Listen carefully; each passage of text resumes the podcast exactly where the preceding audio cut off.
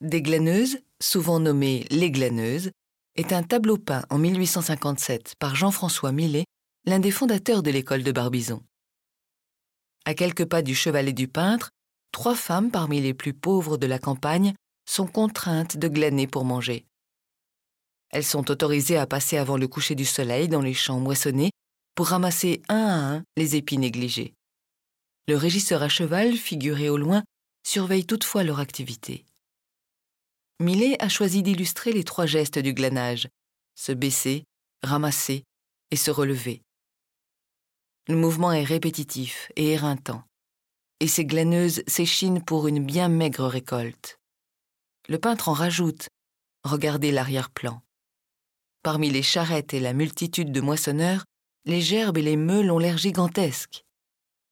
La récolte de blé a été bonne. Dans le ciel, une nuée d'oiseaux sont prêts eux aussi à picorer les grains oubliés. Avec cette peinture réaliste, Millet illustre la misère de la population rurale. Sans misérabilisme, car la douce lumière dorée donne une noble dignité à ces glaneuses. Pourtant, si leurs vêtements ne sont pas des haillons, la pauvreté est là, devant nos yeux, avec ses gestes rituels et lents, et ses corps lourds dont la lumière rasante du soleil couchant accentue les formes sculpturales. La vie paysanne fut un sujet récurrent de Millet. Malgré la précision de ses dessins et l'harmonie des formes de sa composition, son tableau n'a pas convaincu à l'époque.